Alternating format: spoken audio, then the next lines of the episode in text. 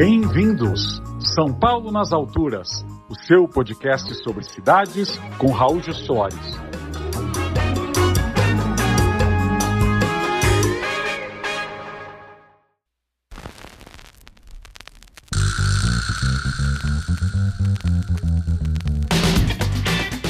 Olá, ouvintes do podcast São Paulo nas Alturas.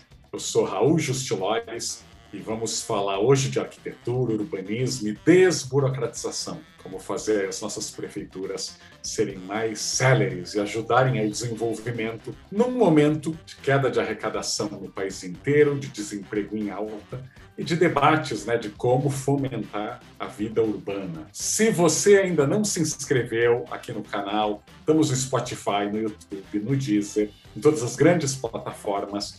Então assina e, por favor, compartilhe esse link com os amigos. Hoje recebemos Águeda Muniz. Ela é doutora em arquitetura e urbanismo e foi durante oito anos, sim, uma sobrevivente, a secretária de urbanismo e meio ambiente da Prefeitura de Fortaleza, com uma gestão muito elogiada justamente por esse tema da modernização da relação da Prefeitura com os cidadãos.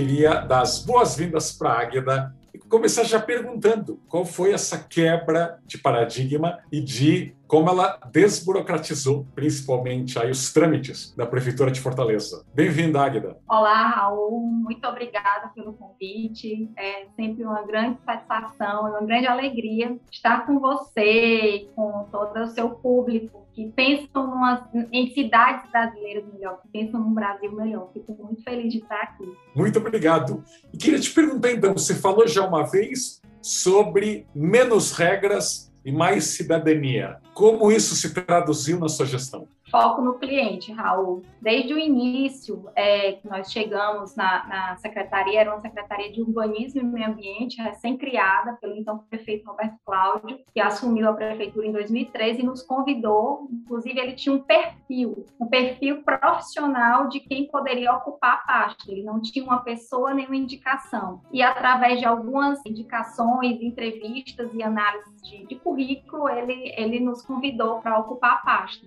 E desde já a gente entendeu que o diálogo e a presença na vida do cidadão era o mais importante, é exatamente o sentido de servir ao povo. E a gente pode perceber logo de início que o que mais massacra, essa é a palavra, massacra o cidadão é o excesso de regras que ele tem que cumprir, quando é, é, não necessariamente aquilo é que vai fazer uma cidade melhor, aquilo é que a gente vai ter uma qualidade de vida melhor nas nossas cidades. Você podia dar alguns exemplos dessas regras que não faziam uma cidade melhor e que dançaram?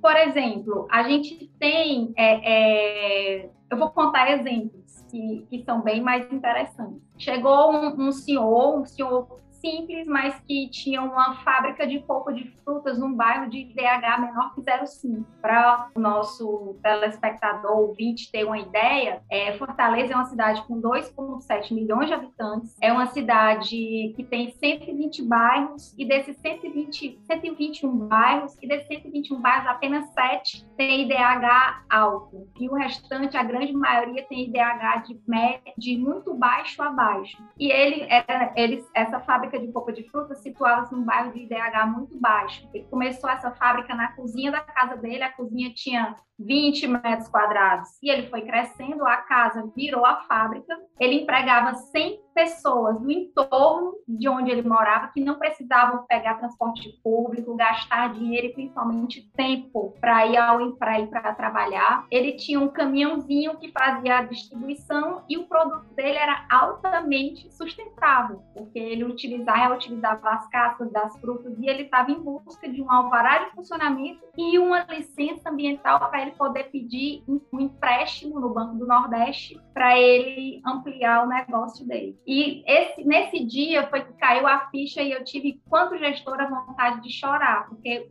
quanto o poder público às vezes massacra um cidadão por conta de uma legislação. Qual era o problema? A lei de uso e ocupação do solo do município na época era uma lei de 1996 e ela dizia que em vias locais não pode indústria, porque aquela fábrica de polpa de frutas era considerada indústria, uma, uma, uma atividade incômoda ao meio urbano. Como é que eu tenho uma atividade sustentável, que gera emprego e renda, que está é, é, modificando o cenário social de um bairro, ou seja, a gente está aí com o tripé da sustentabilidade, a gente está no novo urbanismo, as pessoas morando perto das suas casas e essa fábrica não poder estar lá. E assim, eu disse, eu falei desse exemplo, mas eram vários os exemplos. Um mercadinho tinha que ter 80 metros quadrados, qual um mercadinho de 80 metros quadrados? Então, quando a gente fala de cidade e a gente acha que uma boa cidade é restringir o uso, que eu acho que é o pior de tudo, é, nós, nós não estamos fazendo cidade. Os usos da cidade, as atividades econômicas, elas são propulsoras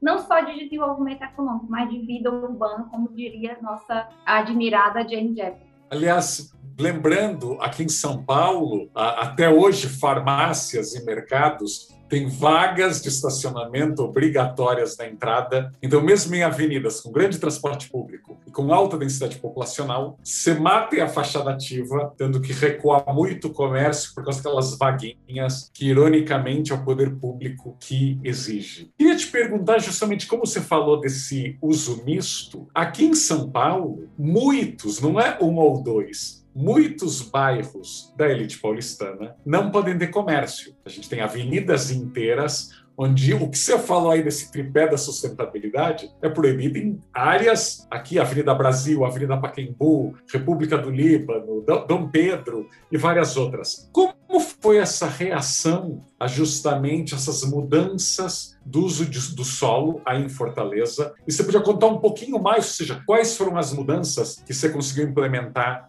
nesses oito anos? Bom, na verdade, e aí só recapitulando um pouco, eu não vou responder essa sua pergunta que eu acho que, que é mais interessante de, e depois eu sigo em frente. Mas o que a, as mudanças foram feitas e assim a, a, repercussão, na verdade, foi muito boa, porque é, a cidade precisava dessa, dessa atualização de legislação. Nós tínhamos uma lei de 1996 e quando se chegava para implantar um, um mercadinho, um grande supermercado, um shopping center, sempre se esbarrava com a legislação. E a, a repercussão foi muito boa porque as pessoas começaram a entender que uh, havia essa necessidade. Inclusive, você falou, as ZEIs aqui em Fortaleza, as ZEIs, as zonas especiais de interesse social, era proibido ter comércio. Isso é uma aberração, porque quem mais precisa ter é, pequenos negócios, ter o seu negócio funcionando dentro de casa era impedido. Era impedido, então fazia errado. E quando fazia errado, não podia ter o seu alvará de funcionamento, o seu alvará de localização, e não podia ter um financiamento, e não podia vender para uma prefeitura, não podia vender para uma grande empresa, porque essa grande empresa precisa de documentação. Então a gente está prejudicando o cidadão, e principalmente o pequeno, não é o grande. Porque o grande tem condição de fazer um estudo, de mitigar um impacto, de, de, de procurar um profissional, e o pequeno produtor, o cidadão mesmo, o pequeno empresário, ele não tem essa oportunidade. Então, a gente realmente, a gente ouve por parte de algumas questões ideológicas, alguma reação nas ex, mas logo nós nos fizemos entender que era importante as pessoas terem acesso a comércio, serviços, à vida urbana, né? Então isso foi importante. E acho que dentro das, das, realizações, na verdade, a gente a gente foi por muitos viés. Quando nós chegamos na, na, na prefeitura de Fortaleza, uma das demandas do prefeito Roberto Cláudio era desburocratizar, porque segundo o Sindusco local havia 6 bilhões de reais em projetos estocados, em projetos em alvarás de construção estocados para serem analisados na prefeitura. E a gente foi descobrindo aos poucos que não eram só alvarás de construção, eram licenças ambientais, eram alvarás de funcionamento e era uma legislação ultrapassada e você não tinha políticas ambientais necessárias. E assim, hoje em dia, posso também te dizer uma das principais realizações que mais recentemente nos deu muito orgulho, para além do nosso Fortaleza Online, que foi esse programa de licenciamento que a gente pode falar em seguida, onde a gente realmente desburocratizou e fez de Fortaleza aí uma referência nacional em termos de projetos projeto, de análise de, pro, de projetos e emissão de alvarás de construção, mas foi a lei das antenas. Né? Fortaleza hoje é uma das sete capitais no Brasil mais bem preparadas para receber o 5G. E as, as duas características da cidade, inclusive, é, saiu uma notícia agora num site, nesse nesse final de semana que talvez ela seja a primeira cidade a receber o 5G. Isso aí eu não, não posso ter a certeza. Mas por quê? Nós fizemos uma alteração legislativa. Antigamente, para você ter uma antena, é, você precisava ter 25 metros de recuo. Fortaleza 100% urbanizada, não tem área rural. Onde é que eu ia colocar uma antena com 25 metros? Isolar, colocar aquela infraestrutura para telefonia celular? Então, nós refizemos toda a legislação. E aí, mais uma vez, foco no cliente. Quem é que vai fazer a legislação poder público? As operadoras. E a gente tem que afastar esse pensamento, essa obsessão de que o, o, o mercado é mau, que o cliente está tá, tá para enrolar. Não, as operadoras foram parceiras do poder público no sentido de revisar uma lei que fosse interessante para eles e para a gente. Conseguimos, e, e para além disso, o, todo o licenciamento que é necessário para as antenas entrou no Fortaleza Online, que é esse nosso programa de licenciamento, onde licenças e alvarás e qualquer autorização saem de forma imediata, quando não há pagamento de taxas, e em até 30 minutos, quando há pagamento de taxas. A gente tem que lembrar né, que quanto maior a cobertura da internet, mais consumo de dados vai acontecer. Então a cidade tem mais cobertura e para as operadoras também é bom. Gente, nós estamos bem atrasados nesse assunto aqui em São Paulo. Aliás, estou me deprimindo que eu estou vendo que tem muita coisa que Fortaleza está à, frente. Então, só recapitulando, então nas EIs, nessas zonas especiais de interesse social, onde tem conjuntos habitacionais, comunidades, favelas, já pode ter comércio legal aí em Fortaleza. Já, já pequenos comércios já permitidos. Pequenos comércios, sim, sim. Eu queria te perguntar, então, se você podia explicar um pouquinho o que é o Fortaleza Online e um pouco dessa questão das auto-declarações, porque justamente aqui em São Paulo parece né, o poder público sempre desconfia das intenções de quem quer construir algo, reformar, especialmente no retrofit. Queria que você contasse um pouquinho do Fortaleza Online e do que já pode ser aí autodeclaratório. A gente iniciou esse processo ainda em 2013, quando a gente tinha um nome e tinha uma ideia de fazer o licenciamento sem papel. Era o papel zero através do sistema. E a gente foi provocada, muito interessante, quando a gente começa a receber provocações, e, e, e a provocação foi essa: por que, que não há uma rede simples para alvará de construção? E aí eu respondi na hora, porque tem que analisar o processo. E aí eu não gostei da minha resposta, porque eu achei que era uma resposta medíocre. E cheguei e fiquei pensando, pensando e na, na época a coordenadora de licenciamento, eu cheguei para ela, o nome dela era Carol, e ela embarcou nessa. Carol, e se a gente não analisasse o processo? Aí ela disse, isso é uma loucura, mas se a gente deixar o responsável pelo processo compartilhando essa responsabilidade conosco, ela, não, vamos pensar. E aí assim nasceu o Fortaleza Online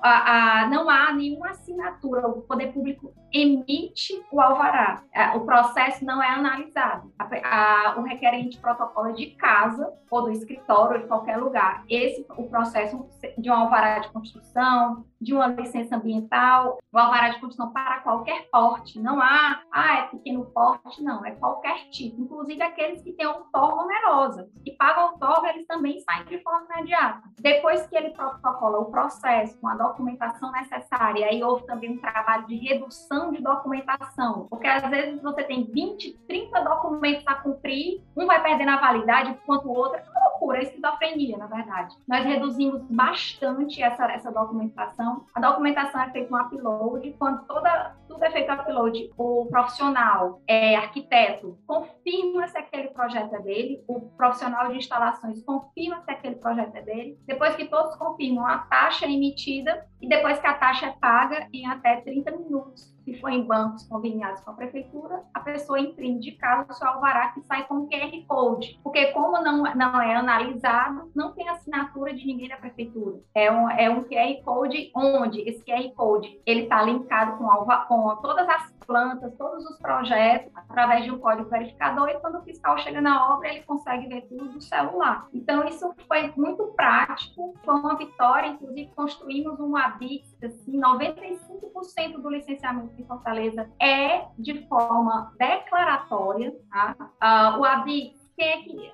é declaratório a partir de, de, que ponto? O arquiteto, também o projetista, diz que aquele projeto foi construído de acordo com, com que tá, a obra está construída de acordo com o projeto dele. Ah, mas é muita responsabilidade. Eu fico dizendo, alterações legislativas. O arquiteto e o projeto e, e o sistema está tudo parametrizado para análise de 15 indicadores urbanísticos. Gabarito, recuo mínimo, índice de aproveitamento. Então, a gente só vai ver 15. E, e não é verdade, não são 15 para todos os empreendimentos, porque aí tem a visada de farol, aqui tem praia, tem aeroporto. Então, para alguns empreendimentos, a gente vê 5, 7 parâmetros, né? 7 desses indicadores. Então, a gente fez com procedimento operacional, com Fortaleza Online, e com alteração legislativa para poder facilitar essa operação. Os demais 5% ainda é analisado com processos de parcelamento do solo, o retrofit é analisado, mas é tudo digital. Então, não, a gente encerrou 2020 com papel zero mesmo, inclusive doando estantes, móveis, fazendo uma limpeza e acho que os, profissionais também começaram a trabalhar muito melhor com menos papel. Menos Mas, traças. Menos é, traças no A energia muda, você fica com uma sala mais ampla, enfim mudou a vida de todo mundo. Mas você falou de retrofit e a gente regulamentou o retrofit em Fortaleza também, de uma forma que o retrofit ele não seja um processo mais demorado. Não. Retrofit é com qualquer edificação com mais de 10 anos de vida na cidade. Esses 10 anos podem ser provados pelo IPTU, pelo ABIC, se não tiver ABIC, matrícula. Se não tiver matrícula, vai ao IPTU. Ou seja, algo, algo que prove que a pessoa está ali há mais de 10 anos. Até uma conta de água é, do imóvel. Em qualquer área da cidade centro, Aldeota. Aldeota é um bairro mais nobre que tem muitos exemplares de arquitetura moderna. Inclusive, a gente pensou até mais na Aldeota, porque pode ter um retrofit de uma arquitetura moderna e, e, e seria muito Fortaleza nas alturas, né? vamos saber. É, é.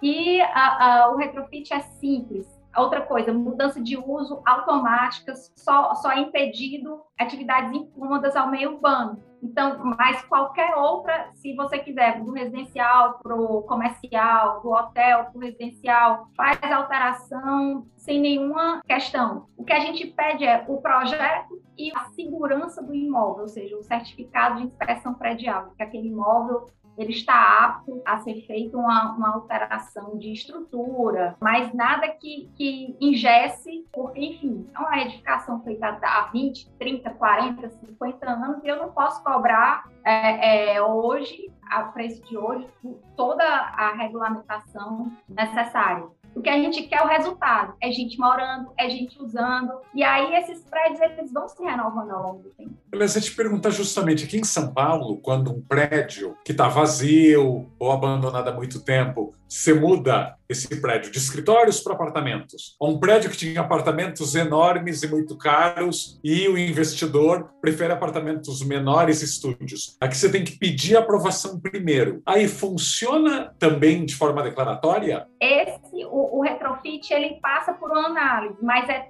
é no mesmo processo. Ele entra com o IPTU do imóvel, dizendo que o IPTU, com o IPTU do imóvel, o IPTU já diz que é residencial ou comercial, ele já informa para que, que ele quer usar o empreendimento. É um processo único, ele não tem aprovação antes do, do, do e, é, e, é, de forma online, embora não seja declaratório, tá? Na verdade, ele. Quanto tempo leva, mais ou menos, para ver a resposta? Em média 25 dias para aprovar um retrofit. Porque, como eu te falei, ele não é no declaratório, ele é um dos 5% de processos que ainda deixou no digital, ou seja, a pessoa ele não leva papel, não protocola nada, é tudo arquivo, mas ele, ele imprime em casa também a resposta, é um QR Code, nada assinado, mas ainda tem um processo de análise porque a gente não conseguiu colocar os 100% de processo como online, online foram 95%. Ah, e sobre assistência técnica em habitação social, que também era uma das bandeiras aí da sua gestão. Você podia contar um pouquinho como isso progrediu? Sim, é, nós foi, foi muito interessante porque a gente só conseguiu implementar em 2019, mas assim, nada a gente, a gente sempre acha que deixa uma semente e, é, e há essa continuidade, mas nós implantamos uma gerência de assistência técnica, eu sempre dizer que era o nosso braço de impacto social, de negócio social, porque é, as pessoas precisavam, as pessoas entravam em contato conosco, havia um gerente que era arquiteto, ele assinava os projetos, a gente emitia, já entrava com a, com a solicitação, a, fazia-se as medições necessárias em loco, fazia-se o projeto e desse projeto a gente emitia uma, uma autorização para que a pessoa pudesse construir, inclusive isso em áreas não regularizadas. A gente não era um alvará de construção porque essa área não estava regularizada, mas era uma autorização dizendo que a prefeitura estava sabendo que aquela pessoa estava buscando uma reforma e estava buscando se adequar à legislação municipal, que é outra coisa que nós não conseguimos acabar aqui, mas é outra coisa que a gente que é um equívoco. Se nasceu de um loteamento irregular e a pessoa vai atrás de, de um alvará de construção, por que não regularizar o alvará junto com esse lote? Né? Fazer essa regularização fundiária logo? Ao passo que não, a prefeitura proíbe dela também tirar o alvará e ela está irregular duas vezes. Né? E aí a gente perde a oportunidade de fazer cidade, de incluir essa pessoa que está à margem na cidade formal. Claro. Mas falando de inclusão e economia, queria saber o teu balanço, porque às vezes as prefeituras comemoram, como aqui em São Paulo, quando operações urbanas arrecadam aí muito dinheiro, mas os bairros que surgem, essas áreas verticalizadas, estão longe de ser grande urbanismo. Você podia comentar um pouquinho como foi essa questão da explosão de oportunidades, do crescimento de negócios em Fortaleza, com a questão da qualidade urbana, que áreas de Fortaleza se julgam que melhoraram com essas novas leis? Primeiro, operação urbana consorciada aqui foi o meu tema de doutorado. Quando eu, o prefeito me convidou e que eu aceitei, eu queria fazer todas. A gente tinha cinco operações urbanas, nós deixamos sete operações urbanas. Fortaleza é a capital do Brasil que mais tem operações urbanas concluídas em andamento, embora, mas essas operações são as, as antigas operações urbanas simplificadas de São Paulo, porque a gente não fazia comercialização de CEPAC em operação urbana, embora nós tenhamos CEPAC. Nós utilizamos CEPAC aqui para des desapropriação de imóveis para regularização fundiária, quando tem um imóvel invadido, um grande imóvel invadido, nós oferecemos ao proprietário CEPAC. É, quando aceita o CEPAC, tem tido um aceite muito grande aqui em Fortaleza, porque eles comercializam para quê? A venda de comercializam com terceiros, porque esses terceiros precisam para pagar a outorga, que é um outro instrumento aqui, a outorga do direito de construir e a da operação de uso, que eu vou já falar um pouquinho sobre isso. Mas, enfim, as operações urbanas são pequenas, é, as operações urbanas, é, em geral, tem dois, três proprietários. Nós conseguimos fazer e deixar mais seis projetos de lei pronta, essa para operações urbanas maiores. Nós arrecadamos sim, inclusive modificamos grandes paisagens que eram degradadas ambientalmente, socialmente, como é o caso da primeira que ficou pronta, que é a do Riacho Maceió, que é de frente à beira-mar, mas nem por isso é um bairro novo, é. Mas era caótico, era degradado, você tinha pessoas morando dentro de uma área de preservação, enfim e hoje virou um grande parque que une as várias rendas, né? tanto o alto padrão da beira-mar, como também o Anzéis, que tem logo ao lado, né? uma zona especial de interesse social que tem logo ao lado. E isso é importante para fazer a cidade. Mas o nosso grande pulo do gato foi na outorga onerosa da alteração de uso. Ah, nós regulamentamos essa legislação de outorga onerosa da alteração de uso para alterar não somente o uso das edificações, mas qualquer parâmetro. E aí surgiram os nossos arranha-céus, nossos Sky né? Nossos Sky, Sky Towers. Esse, você pode extrapolar os parâmetros daquela zona para determinados tipos de empreendimentos, residenciais com mais de 10 mil metros quadrados, ah, de área construída, polos geradores de viagem, como shopping centers, hospitais, ou seja, projetos especiais na cidade. Então, está bem definido. E você pode extrapolar e essa outorga que é paga, ela é paga em valor de mercado, que ela, ela extrapola o potencial da outorga do direito de construir. Então, foi uma nova outorga que nós criamos aqui, que está lá no Estatuto da Cidade, mas ela é pouco vista, né? Ela no estatuto e nós entendemos que era, era criado dessa forma. Qual é a diferença dela com a operação urbana? É porque a contrapartida que é paga ela pode ser aplicada em outras áreas da cidade. E a operação urbana é sempre dentro daquela poligonal. E isso fez com que outorgas de um único edifício residencial, de 26 milhões de, de reais, essa outorga, fizesse grande parte do saneamento num bairro de DH muito baixo, dois, três bairros de DH muito baixo. Aqui a gente tinha as areninhas, que eram pequenos campos de futebol com grama artificial, sintética, mas que dá uma vida em cada bairro desse. E teve outorga que pagou 13 dessas areninhas, cada areninha dessa custa um milhão. E a gente diz que é o instrumento Robin Hood, né? Porque ele está ali é, fomentando a vida lá de, de quem está é, querendo empreender em alto padrão, mas está atuando completamente nas periferias da cidade. Para completar as zonas, as explosões de oportunidade, é, tinham as EDUs, são as Zonas Especiais de Dinamização Urbanística e Socioeconômica. O nome é difícil, é um nome grande, mas as EDUs eram explosão de oportunidades, flexibilização de uso do solo, favorecimento de atividades econômicas, flexibilização de parâmetros urbanísticos para moradia, qualquer moradia, incentivos fiscais de IPTU, ISS e TBI e horário de funcionamento de comércio e serviço 24 horas. A gente fez isso em 23 áreas da cidade. E é um sucesso. Toda área que hoje não é Zeduz, as pessoas, mas devia ser uma Zeduz, porque você consegue dar essa vida, né? E o bairro da Aldeota, que era um antigo bairro nobre, hoje centro financeiro da cidade, o que, que acontece? Ele estava fadado assim, um novo centro da cidade, porque só prédios comerciais e à noite tudo no escuro, e aí a gente não. Vamos lá, potencial máximo para residencial. E hoje está começando a equilibrar isso está sendo muito interessante ver essa aldeota ressurgindo aí como um bairro interessante para você viver, não só morar, viver, trabalhar, recrear. Última pergunta, Agueda. Para secretários e prefeitos mesmo que estão nos ouvindo e que dizem meus técnicos são muito conservadores, ou eles não confiam nas declarações alheias, ou eles não querem a mudança. Como é que você fez, já que você, era, você não era política, mas chegou ali. Como você fez justamente para convencer a burocracia a desburocratizar? No começo foi bem difícil, Raul. Assim, a, a gente via com muita é, desconfiança por parte interna também e externa. Externa também, porque as pessoas não acreditavam que a gente pudesse mudar. Mas foi essa interseção, esse diálogo. É chamar, é fazer o trabalho a quatro mãos, seis mãos, e principalmente a liderança do prefeito. Acho que assim, a autonomia que nos foi dada, a segurança dos técnicos com essa autonomia e depois o, o reconhecimento.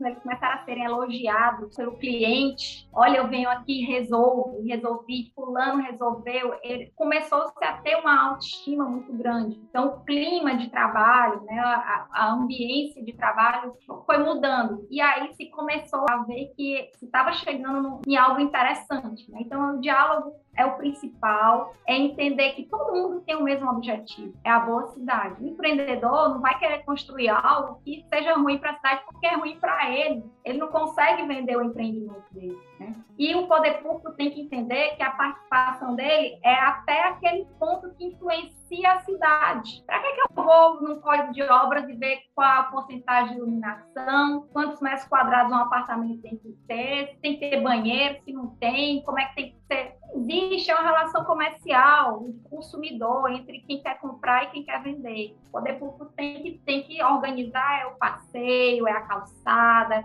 é a relação desse prédio com a calçada, que tem que ser a mais próxima possível. E aí vamos, eu não sei quem inventou essa praga de recuo e que se disseminou para o Brasil inteiro, e você tem os prédios murados, e você não tem nada perto, você não tem essa conexão que a gente tinha antigamente na arquitetura moderna, do prédio e da rua, né? Então, assim, está faltando nas nossas cidades. Verdade. Quem caminha em Buenos Aires, na zona sul do Rio, em Barcelona, tantos outros lugares, no podcast com a Lua Nietzsche, a arquiteta, ele falou, ela falou muito sobre isso, sabe do que a Águeda está falando aí. Ou seja, não só recursos, né? A gente criou tanta legislação para janela, escada e tudo mais e esqueceu de construir aí cidades melhores. E a gente proíbe mesa e cadeira na calçada. E quando chega lá fora, acha lindo mesa e cadeira na calçada. Verdade, verdade. Uma cabeça de condomínio fechado que se expandiu para cidades todas. Então, aquela coisa, né? Quem quer silêncio não quer ver gente. Talvez a cidade não é o lugar aí correto para se morar e para se impor, né? E uma falta de vitalidade que as cidades brasileiras estão devendo. Nós somos um dos povos mais vitais do mundo, mas não estamos sabendo criar cidades de troca e cidades espontâneas. Aquela cidade do carro, que a pessoa vai para o shopping,